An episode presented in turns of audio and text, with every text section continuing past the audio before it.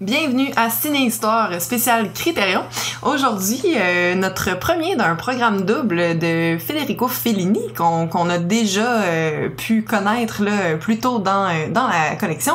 Night of Cabiria au numéro 49. je suis en compagnie d'Alex. Comment vas-tu? Ben, ça va bien. Toi, ça, comment ça va? Ça, ça va très bien. Euh, Night of Cabiria, un film euh, pas léger, mais, mais le fun. Euh, ouais. C'est comme un, drame qu'on vit de façon légère. C'est, Ouais, ben, c'est pas, c'est pas tant léger, mais en tout cas, on va pouvoir y revenir, mais c'est vraiment un film transitoire pour, pour Fellini entre un peu là, sa, phase de néo-réalisme et sa phase un peu plus, pas burlesque, ben, pas burlesque, là, mais disons, c'est quoi vaudeville, en tout cas, quelque chose comme ça. Euh, donc, euh, ça phase avec euh, des nains qui courent partout, puis un peu du cirque, puis des affaires comme ça. Mais non, un film très intéressant. on n'a pas nécessairement la même appréciation du film, donc j'ai bien hâte d'en discuter. on commence ça. Hein? on va ben, commencer ça, avec Fellini. On avait déjà, on l'avait déjà abordé un peu plus tôt, mais je pense que c'est un bon moment pour parler justement de, la phase un peu plus tôt de, de, de, de, Fellini. en fait, c'est l'un des plus grands réalisateurs italiens, évidemment, avec euh, de nombreux films euh, qui ont été nominés aux Oscars. Il a été nominé à 12 Oscars. Euh, il en a jamais gagné un à lui, à son nom personnel, mais ses films ont gagné quatre fois l'Oscar du meilleur film étranger, ce qui est le plus pour, pour aucun, ben, pour tous les réalisateurs, en fait.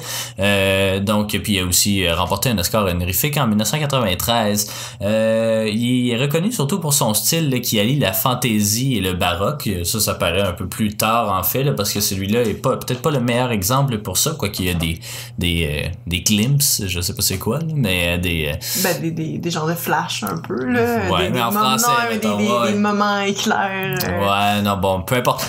donc, c'est ça, il y a eu un peu deux phases, comme je l'ai mentionné, là. Une de néo-réalisme, où il a travaillé notamment avec Roberto Rossellini, qui est un des grands réalisateurs du néo-réalisme italien.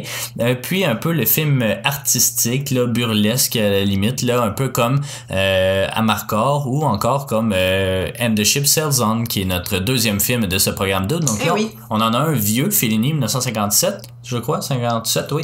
Euh, puis euh, La Naveva, c'est 1984, il me semble, 83, quelque chose comme ça. Donc on est quand même très loin sur son spectre dans sa filmographie, mais c'est très intéressant de voir comment son style a beaucoup évolué. donc ça a été un très beau programme 2. Mm-hmm. il a été nommé, en fait, dixième plus grand réalisateur de tous les temps par euh, Entertainment Weekly. Weekly. Euh, donc, euh, sa ville natale, on l'avait mentionné, là, mais c'est ça, c'est à Rimini où ce qu'il avait fait. Où est-ce qu'il a, basé à Marcor dans, son récit, ouais. il est souvent décrit comme ayant eu une influence majeure sur Ingmar Bergman, Stanley Kubrick et Martin Scorsese, entre autres. bon, sept, sept, de ces films font partie du, du livre 1001 films à voir avant de mourir. je sais pas si c'est lui qui en a le plus, là, mais en tout cas, c'est dans un des, des plus élevés. C'est peut-être Hitchcock. Ah, ouais, ouais. Ben c'est quand même c'est quand même euh, exceptionnel. Euh, c'est ça. Il y a beaucoup de réalisateurs aussi, beaucoup de films différents. Donc euh, plusieurs qui ont fait des one hit wonder, hein, comme Black Orpheus. oui, c'est ça. On, lisait ça dans nos recherches. Ouais, c'est ça. c'est aussi le premier Italien à avoir été nominé pour l'Oscar du meilleur réalisateur. Et puis il y a 8 pardon 12 films dans la collection Criterion, mais c'est aussi il, ben en fait ça, ça, ça tombe à point un peu qu'on parle de lui parce que euh, Criterion vient d'annoncer qu'ils vont faire un coffret, pas sur tous les films de Fellini, mais sur, euh, je pense, c'est 14 films de Fellini. Essential Fellini, je pense bien, ouais. Donc, ils doivent en avoir ajouté deux euh, parce qu'il y en a 12 dans la collection, puis il y en a 14 dans le coffret. Donc, je serais bien curieux parce que Fellini, en tout cas, moi, je, je, l'apprécie quand même beaucoup. Bon, il y a certains de ses films qui tombent un peu plus à, plat. On pourrait y revenir, mais non, j'aime vraiment son, son style. Tu sais, c'est vraiment... il, en tout cas, je sais pas. Il, on dirait qu'il tire bien à profit euh, toutes les facettes du cinéma, justement, faire un peu du. Ben, il fait beaucoup de films à sketch, là. On commence à, à, le remarquer. Mais c'est surtout, euh, tu dis, les facettes du cinéma, je trouve que c'est beaucoup plus visible dans le prochain, là, dans le And the Ship Sails On, là, et le navire avance. Euh... dans celui-là, un peu moins. Mais dans l'autre, on, on, joue beaucoup avec les codes du cinéma en tant que tel, puis ça, c'était extraordinaire. ouais, non, très bon, très bon point fort. mais c'est ça. Donc on parle de Knights of Cabiria qui est l'un des l'un de ses plus connus, là, je pense, aux côtés de la Dolce Vita puis de 8,5. un film de 1957 d'Italie, évidemment. c'est un film, un drame, mais tu sais, il y a des aspects comiques là, quand même dans le film, mais bon, c'est un drame à part entière, je crois bien. 117 minutes, un, format 1.37.1 en noir et blanc. Euh, producteur, il y a le, le légendaire, en fait, Dino De Laurentiis, euh, qui euh, a travaillé beaucoup avec Fellini, mais il a produit près de 200 films jusqu'à sa mort en 2010. Il mort à 91 ans. Il a gagné un, Oscar pour le... Je crois que c'était... Ah, ben, je me souviens plus exactement. mais c'était l'autre film de Fellini sorti l'année d'avant qui avait gagné. Yves Non, pas Yves Enfin, peu importe, euh, l'autre film de Fellini qui a gagné meilleur euh, film étranger. Euh, le scénario est signé de Fellini, de Ennio Flaiano, de Tullio Pinelli et d'un certain Pier Paolo Pasolini qui a contribué, selon ce qu'on dit, au, à rendre plus crédible le monde criminel qu'on voit. ben, criminel, la prostitution. C'est un film sur la prostitution, donc parce que il était bien connu. ben, pas bien connu, mais en tout cas, il fréquentait ces milieux-là, Pasolini, donc il a aidé à certains aspects du scénario à ce niveau-là. Euh, la musique est du légendaire, lui aussi, Nino Rota, le compositeur italien connu surtout pour la musique du parrain, mais il a fait plusieurs des films de Fellini, de Lucchino Visconti, en tout cas, de plusieurs, euh, plusieurs grands réalisateurs italiens. Il y a euh, le directeur photo qui est Aldo Tonti, qui est pas très connu, mais il a travaillé beaucoup en Italie. Euh, le montage est de Léo Catozzo, euh, qui euh, a travaillé beaucoup avec Fellini aussi, mais qui a, pendant le, tournage de ce film-là, il a inventé le, là, c'est un, un, gros terme technique, le, CIR, Self-Perforating Adhesive Tape Slicer. Slicer. Slicer, ouais. Qui est en fait, là, on voit ça dans les, les fibres sur, les, sur le cinéma, là, en fait, une espèce de machine là, où on. Comme une espèce de. Une, tranche là, pour le. Mais comme une tranche, mais c'est le contraire, ça colle en fait deux pellicules. Fait que c'est ça, c'est lui pour qui l'a inventé. Montage, ouais, pour le montage, ben c'est ça. C'est un monteur. Donc, euh, c'est ça, il a inventé cette machine-là là, qui colle deux euh, bobines de film ensemble, puis ça l'a mis euh, extrêmement riche, en fait. Parce qu'après ça, ben, tout le monde utilisait ben ça jusqu'à temps que le numérique arrive. Là. puis, il a même gagné un Oscar honorifique en 1990 pour cette invention-là. donc, c'est ça, mais c'est un monteur à la base. Les décors et les costumes sont signés Piero Gherardi, qui a beaucoup travaillé avec Fellini, puis ça va deux Oscars et trois nominations supplémentaires euh, pour euh, tous pour des films de Fellini. Euh, puis euh, voilà, le, distributeur, étonnamment, c'est Paramount, mais la filière italienne de Paramount, euh, parce qu'aux États-Unis, c'était Lopert Pictures qui a distribué le film, donc c'est vraiment particulier. sinon, le film a gagné meilleur film étranger aux Oscars, en plus de gagner meilleure actrice à Cannes, en fait, pour Giulietta Massina. on pourra en parler un peu plus tard. donc voilà, l'édition Criterion, en fait, le film est out of print, mais là, il va redevenir in print, en tout cas euh, avec le coffret de, de, Fellini. Donc euh, j'imagine que dans le coffret ça va inclure toutes les, tous les bonus qui se trouvaient sur celui-là, mais donc il y a la version longue du film, mais en fait ouais, longue, en tout cas uncut, là, je sais pas c'est quoi, c'est pas, pas non censuré, mais c'est en tout cas pas coupé, euh, du, du film, avec la scène Men with a Sack, qui est en fait une scène où un homme nous, ben, va donner de la nourriture chez des gens qui vivent dans des cavernes. donc cette scène là était coupée, euh, une scène de 7-8 minutes environ. Euh, il y a aussi euh, une entrevue exclusive avec Dominique Delouche, qui est l'assistante de Fellini. Il y a une entrevue audio avec Dino De Laurentiis, le producteur. Il y a des bandes annonces, donc l'original puis celle, je crois, de la restauration. Il y a des extraits de The White Chic dans lequel Massina fait sa première Massina Giulietta Massina, celle qui interprète Cabiria dans le film, qui fait sa première apparition en tant que Cabiria, donc cette prostituée là dans les bandes lieu de Rome. Il y a une démonstration de la restauration également. Euh, puis euh, sur euh, le site, là, toi tu l'as pas lu, j'imagine, Contraption, il y a justement deux images qui montrent la restauration. Puis c'est vraiment un excellent travail qui, est fait par rapport au matériel original. Il y a des nouveaux sous-titres et un doublage anglophone. Mais bon, on n'écoute pas ça doublé, on écoute ça en version originale. Knights of Cabiria, un film qui qui était, qui était très bon. Moi, j'ai, vraiment. C'est un film, là, c'est ça qui. Un peu comme Les 400 coups, je pense, ou La Grande Illusion, qui me sont restés en tête euh, quand même longtemps après le visionnement. Là, ça fait à peu près une semaine qu'on l'a écouté. Euh, Ah, ça fait un petit peu plus que ça ouais, quand même, là, semaine mais euh, ouais. Puis euh, c'est ça, j'arrête pas d'y repenser, surtout en fait à Giulietta Massani, Massini, Massina, voilà.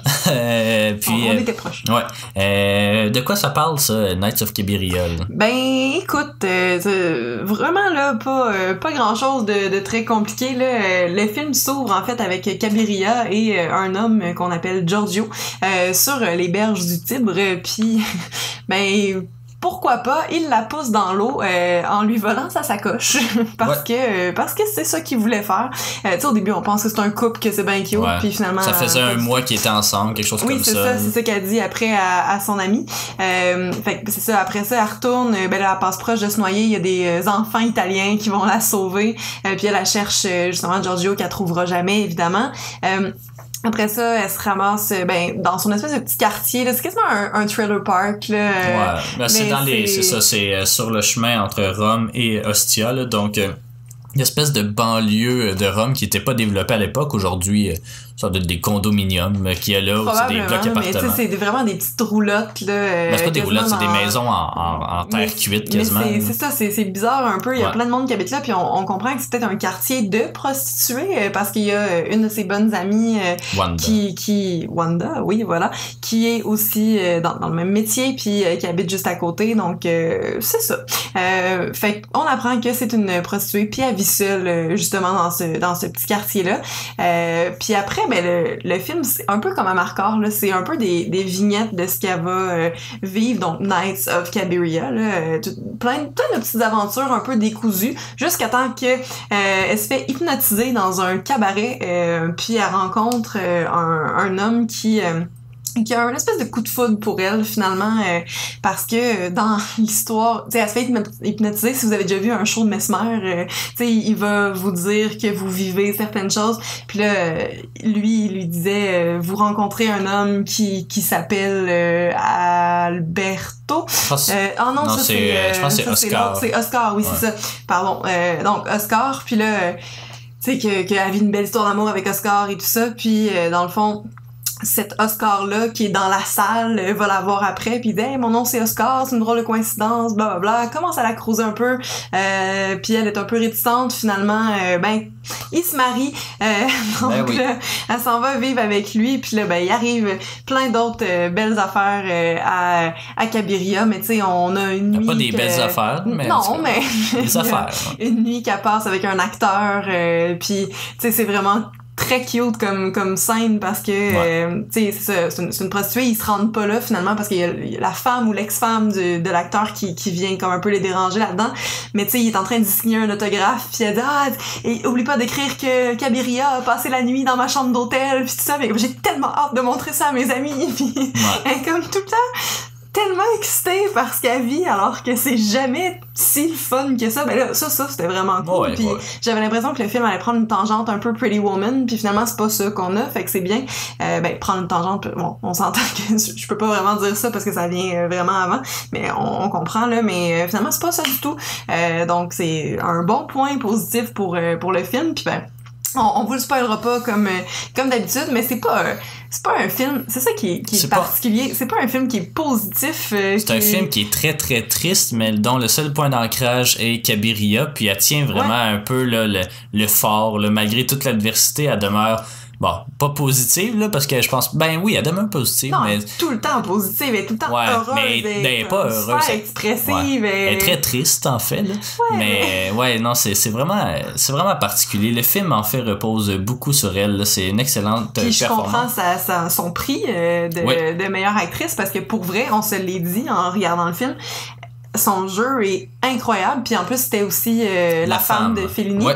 Euh, puis il l'a repris là, dans d'autres films évidemment, mais euh, elle joue d'une façon extraordinaire. Puis c'est elle est tellement expressive, elle a des tout petits sourcils Ouais. qui font la moitié de la largeur de son œil. puis ils sont vraiment comme en, en pente. C'est absolument incroyable. Euh, Puis c'est bon, c'est drôle là, ouais. mais euh, elle est très charismatique, vraiment. Là. Euh, elle était surtout connue en, avant, en avant, ben c'est ça, ben, parce qu'elle est mariée à Fellini, mais elle a joué aussi dans L'Astrada, qui était le film que je cherchais, et non Vitelloni, mais qui a connu aussi un bon succès. mais vraiment, c'est elle qui tient le, film sur ses épaules. Là.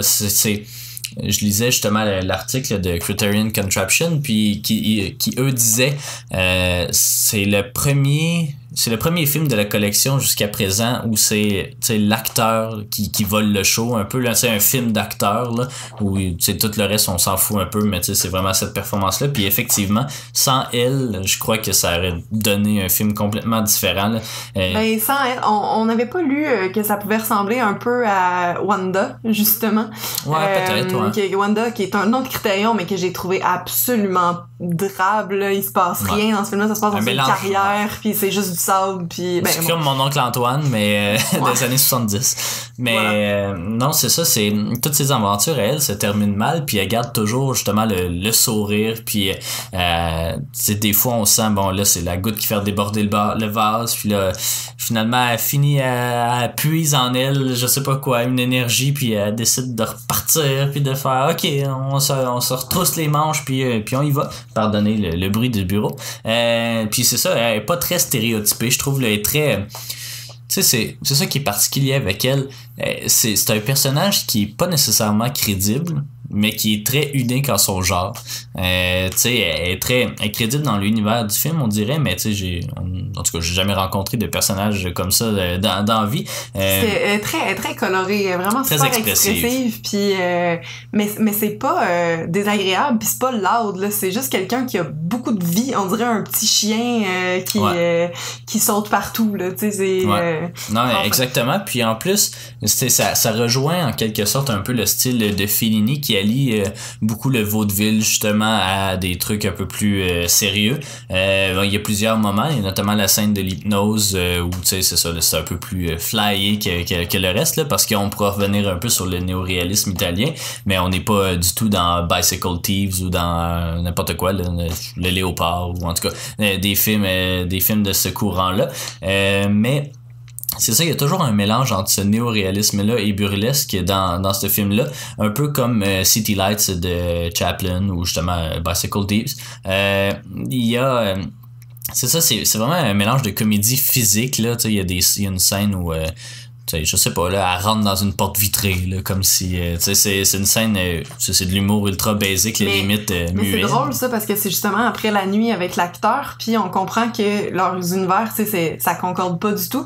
Puis, tu sais, moi, je le vois plus comme elle dans un monde que, dont elle comprend pas les codes, puis elle a passé la nuit dans quelque chose, dans une chambre hyper luxueuse d'un hôtel, tu sais, il était VIP au bar, et il y a comme plein d'affaires qui sont jamais arrivées, puis elle, a triple d'avoir vécu ça, puis après, ben, c'est que le retour à la réalité, en plus, elle se pète le nez dans une vitre qu'elle voit pas parce qu'elle a jamais vu ça dans sa vie, parce que d'habitude, les portes qui ont des plus, grosses poignées, c'est quelque chose que tu vois pas au travers. Tu sais, il y a comme, il y a plein de, il y a plein de symboles de, de ce petit moment-là, mais c'est très mignon, encore une fois. Non, effectivement. Puis ça reprend aussi euh, beaucoup la structure de Fellini qui semble aimer, ben, là, c'est notre deuxième, ben, on a vu le troisième, là, mais c'est notre deuxième film de la collection. Puis c'est deux films à vignette.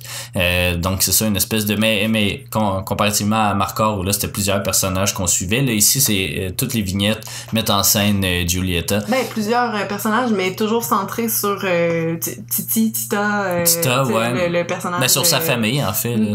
Parce que des fois le père. au cœur de, des Ben non, la, scène où c'est je me souviens plus la prostituée là. Ben la, femme fatale en tout cas ça on part pas la prostituée mais vraiment la femme fatale elle, on part avec elle pendant ah, oui, vrai, 25 minutes je sais pas trop là.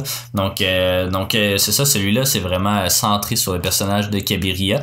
Euh, euh, le nom, en fait, Cabiria est, euh, ben, le. Ben, pas le personnage, je pense que c'est vraiment juste le nom, là, mais il est tiré du film italien du même nom, sorti en 1914. Évidemment, on l'a pas vu.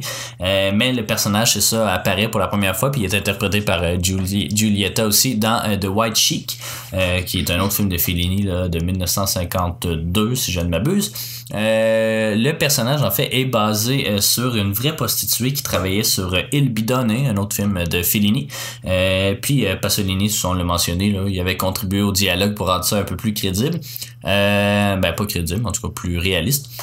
Euh, puis euh, c'est ça, c'est pratiquement une espèce de boucle. C'est comme, tu sais, les vignettes se, suivent et se ressemblent. je trouve c'est toujours euh, une histoire. ben ça, ça commence une histoire de nuit parce que c'est c'est une prostituée, mais c'est toujours une histoire qui se termine mal, puis qui elle est un peu pas nécessairement désemparée, mais sais, est toujours un peu dans un nouveau dans un nouvel univers, puis finalement c'est ça, ça se termine en, en tragédie. Donc c'est pas mal toujours la ben pas toujours mais c'est souvent la même vignette qui revient puis avec la même finalité. Donc euh, ce qui est ce qui augure pas bien pour elle en tout cas. Euh, mais c'est ça c'est vraiment elle le, point d'ancrage euh, de, de ce film là je parler, euh, de la pause, je pourrais parler euh, de, du néo-réalisme italien en fait parce que c'est ça, ce film-là s'inscrit pas mal, c'est vraiment une période transitoire pour Fellini. Il a travaillé beaucoup, c'est ça, sur, avec des réalisateurs, mais c'est quoi le néo-réalisme italien en fait? Ça sort, ça ressemble un petit peu, je dirais, à la nouvelle vague française, mais beaucoup plus tôt. Donc tout de suite après la fin de la deuxième guerre mondiale, jusque dans les années fin 50, début 60. Euh, c'est aussi connu comme étant l'âge d'or du cinéma italien. Euh, c'est un mouvement en fait qui est caractérisé par des récits qui se déroulent auprès des classes euh, pauvres ou des classes ouvrières, tournés à l'extérieur des studios, donc un peu comme la nouvelle vague utilisant des acteurs non professionnels, donc c'est aussi un peu euh, de la même façon. Euh, puis c'est des histoires là, qui traitent euh, souvent des difficultés économiques puis de la morale douteuse, disons, suivant la fin de la deuxième guerre mondiale. On sait que l'Italie a été quand même grandement touchée par la deuxième guerre mondiale. Bon, Mussolini, on pas besoin de revenir là-dessus, là, mais c'est un pays avec beaucoup de fascisme. Puis quand ça tombe en 1943, mais en tout cas vers la fin de la guerre en 1945, c'est c'est là que ce mouvement-là va, disons, prendre de l'ampleur. C'est euh, c'est né aussi autour euh, des critiques qui rédigeaient dans Cinéma, qui était une revue euh, italienne de critiques de, de films. Donc, puis les portes étendards, étendards pardon, de ce mouvement-là sont Lucino Visconti, Vittorio De Sica, qu'on a vu dans Blood. for Dracula, c'était le père des, des quatre vierges, pas trop vierges de, la famille. Exactement, mais c'est aussi le réalisateur de Bicycle Thieves et d'autres films. Roberto Rossellini, Giuseppe De Santis et Fellini, un peu vers la fin euh, du mouvement, mais c'est ça, il va euh, rapidement prendre un tournant euh, vers le. Ben, vers ce qu'il sait faire, c'est-à-dire du burlesque un petit peu. puis c'est ça, ça, présente un peu, c'est ça, des images de l'Italie post-deuxième guerre mondiale. On le voit bien dans Nights of Caveria, justement, cette espèce de banlieue où elle vit, mais c'est pas une banlieue, en fait, c'est comme un, un champ euh, où il se passe rien. Tu vois des buildings au loin, puis tu, tu comprends qu'elle travaille pas ce qu'elle vit, mm-hmm. mais elle vit vraiment comme, comme une gitane d'une certaine façon. Euh, même chose quand on voit les, les, gens qui se réfugient dans les, les grottes puis qui habitent là. Donc euh, ça c'est ça, c'est très caractéristique de du néoréalisme italien. Puis ce film-là s'inscrit, c'est l'un des derniers en fait de, de ce genre-là. On en a une coupe étonnamment ici là. J'ai The Organizer de la collection Criterion. On va y arriver numéro 600 quelque chose là. Euh, mais c'est un style, c'est ça, très, c'est du réalisme là, c'est ça, c'est très très nouvelle vague. Mais moi j'aime beaucoup le cinéma italien, donc mm-hmm. j'ai bien hâte de pouvoir euh, plonger dans ce de ce style là parce que c'est ça, celui-là il rentre pas vraiment dans le néo-réalisme. Il, y a des aspects, mais euh, c'est ça, il est pas pleinement néo-réaliste, disons. C'est un film qui est aussi euh, quand même assez avant-gardiste dans les thématiques qu'il explore. Bon, son personnage principal, ben on verra si c'est avant-gardiste ou non, mais son personnage principal c'est une prostituée. Donc euh, une prostituée, euh, c'est pas c'est pas ton personnage principal, disons classique du cinéma hollywoodien. Mais puis là on se cherchait, on, a eu la réflexion, tu sais, est-ce que c'est un des premiers films de, de prostituées? Puis on est venu à la conclusion que non. Puis, ben pas du tout en fait. tu sais, c'est ça. J'ai fait une recherche là euh, quand même exhaustive là, de, de, des films qui traitaient de la prostitution en thème central euh, avant euh, Cabiria, donc avant 1957. Puis euh, étonnamment, le premier que j'ai trouvé euh, date de 1925, fait que c'est quand même, c'est, on, remonte loin. Là, c'est, un, c'est un film de Paps, qui, qui est pas... Georg Wilhelm Paps. Voilà, qui est pas, pas le Paps de, de Paps. Mais le, le, film, c'est La rue sans joie de, de 1925. Après ça, il y a eu euh, quelques cours. Euh, en fait, il y a La Petite Lily en 1927, qui est un court-métrage français. Euh, la rue sans joie, c'est Danemark, en passant. Il y a énormément de films de, de France, justement, dont un de Jean Renoir, euh, un de Robert Bresson, qui, euh, les deux font partie de, de Criterion, qu'on va voir euh, plus tard. Il y a même un film de Max Ophuls, de, de, la collection aussi, qui est Le Plaisir. je, je, je les ai pas nommés. De Renoir, c'est La Chienne en 1931. de Robert Bresson, c'est Les Dames du, du Bois de Boulogne en 1945, qui va être le premier qu'on va retrouver dans la collection au rang 183. Mais, Euh, mais justement, mais- oui, ben ça a l'air euh, assez. Parce que je vois Boule de Suif aussi, là, c'est Oui. le roman de. Ben, le roman, la nouvelle de de Maupassant. Ouais. Euh, c'est ça, on dirait vraiment là, qu'on, on, en tout cas, on a une vision un peu étrange de, de- du métier de prostitution. On dirait qu'on a le, Le le- plus vieux métier du monde. Ouais, mais c'est ça, c'est le plus vieux métier du monde, fait que ça existe depuis longtemps. Puis dans les dans certains romans ou dans certaines pièces de théâtre, je pense qu'il y en a quand même des filles de joie, même si on n'appelle pas ça une Ouais. prostituée. Mais... Mais- mais je pense que c'est notre vision justement des États-Unis, la vision américaine, qui fait en sorte qu'on est comme crime un film des années 50 avec la prostitution. C'est-tu avant-gardiste ou non? Puis là.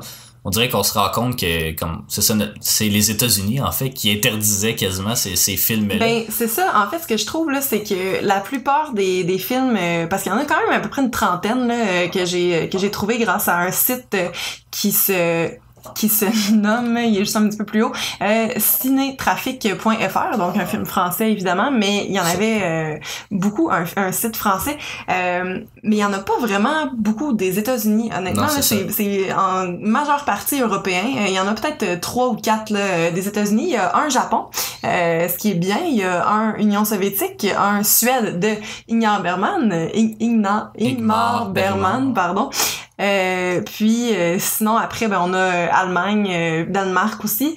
Puis euh, après ben c'est c'est que français là. Il y a James Well, mais ouais. c'est euh, oui là je, je le vois pas ouais il y, a- ben, il y en a une couple il y a un William Wyler Ouais. des États-Unis aussi euh, il y en a une couple mais c'est vraiment pas la majorité il y a euh, un autre musical euh, qui est La Belle du Pacifique en 1954 aux États-Unis mais euh, c'est ça puis en faisant cette recherche là ce que j'ai ce que j'ai trouvé finalement c'est que euh, bon il y a quelques films dans Criterion il y a beaucoup des réalisateurs de, de cette liste cette longue liste là qui sont soit dans Criterion soit dans euh, Eclipse là, qui est comme La qui- sous-catégorie de Ouais, c'est ça, exact.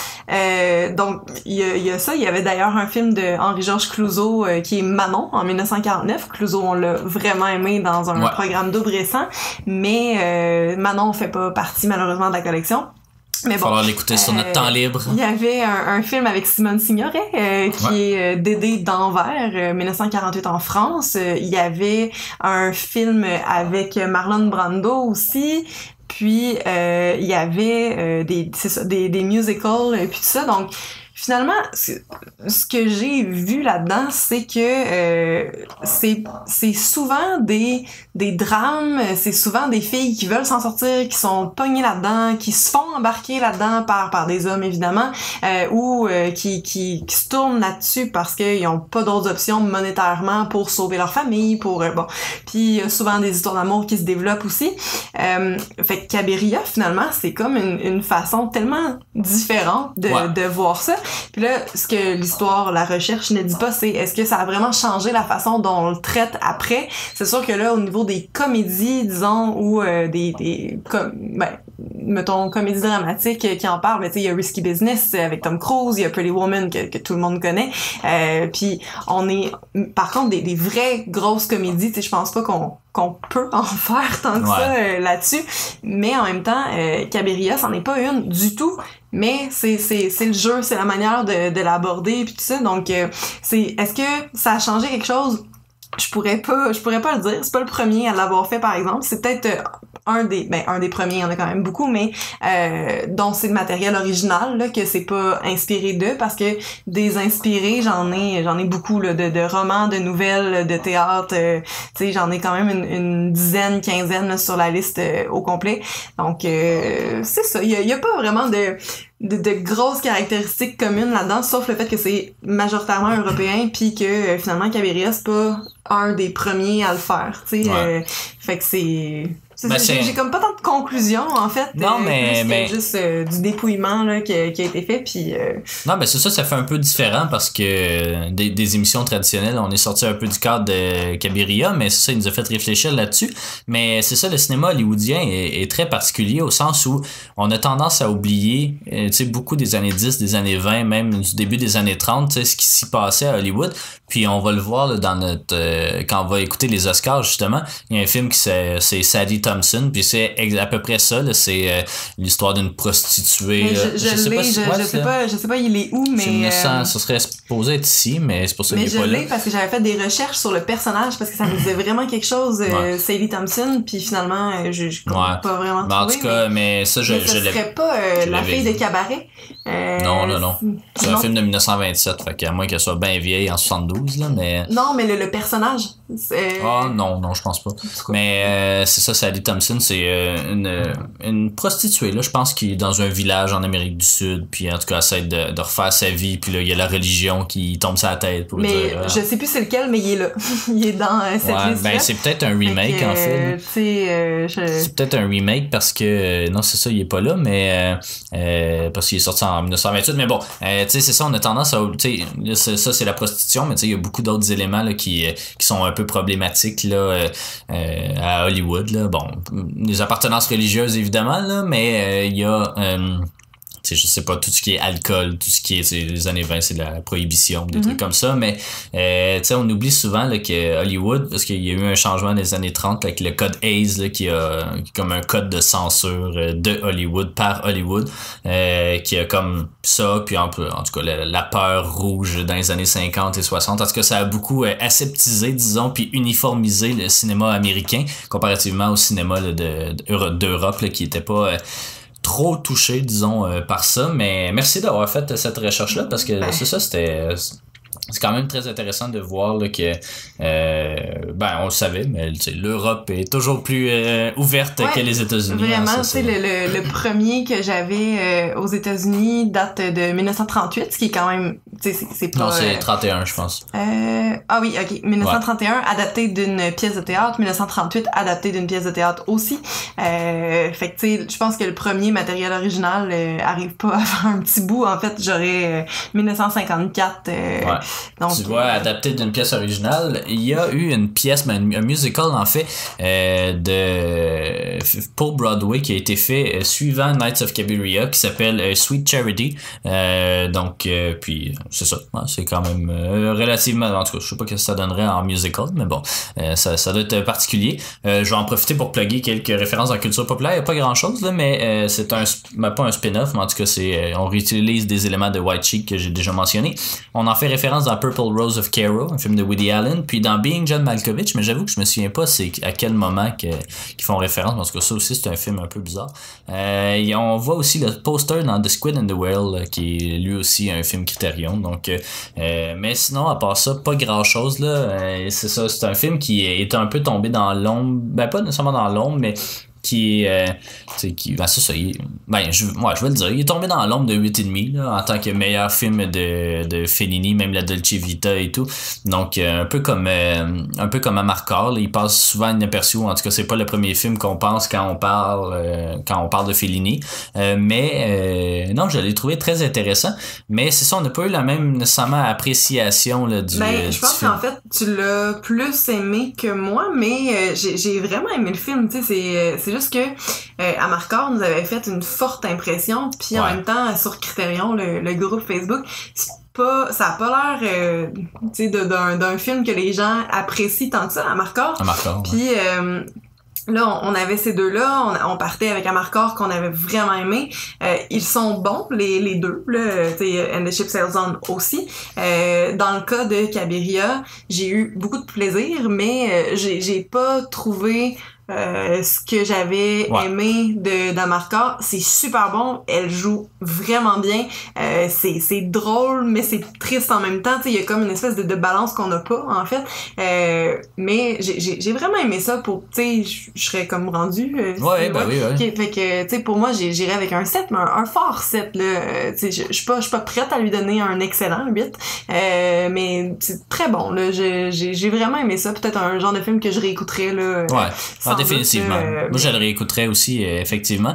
Euh, je suis pas nécessairement dans la même euh, réflexion que toi, parce que, ben, euh, oui, j'avais des attentes avec Amarcord, mais c'est ça, je m'attendais à ce que ce soit pas le même genre de film, là, parce que veux, veux pas, dans les années 50, tu fais pas des mêmes films qu'Amarcord.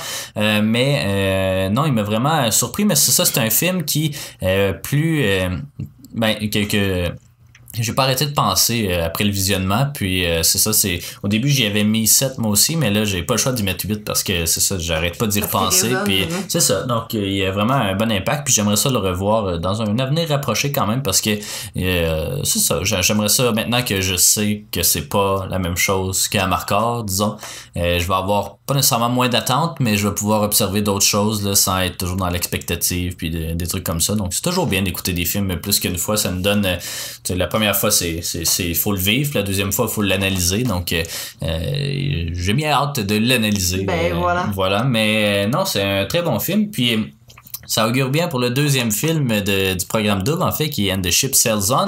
Euh, donc, euh, ben, je pense que c'est ce qui conclurait déjà notre émission. Donc, Eh oui. euh, merci beaucoup d'avoir été des nôtres. Donc, Knights of Cabiria, on vous le, on vous le, on vous le conseille, je pense. Ben, certain, Une ouais. très bonne écoute. Donc, merci beaucoup. Puis, on se retrouve lors du prochain épisode de, de du, ben, la fin, enfin, de la fin de la dizaine aussi, Oui, de la vrai, cinquième on va dizaine. faire notre top 10 euh, Ouais. de, de cette dizaine qui a été Ouais. houleuse. On va dire comme ça, vraiment inégale. Euh, on a des, des super belles découvertes de 41 à 50, mais euh, de plein de déceptions aussi. euh, Ouais. C'est...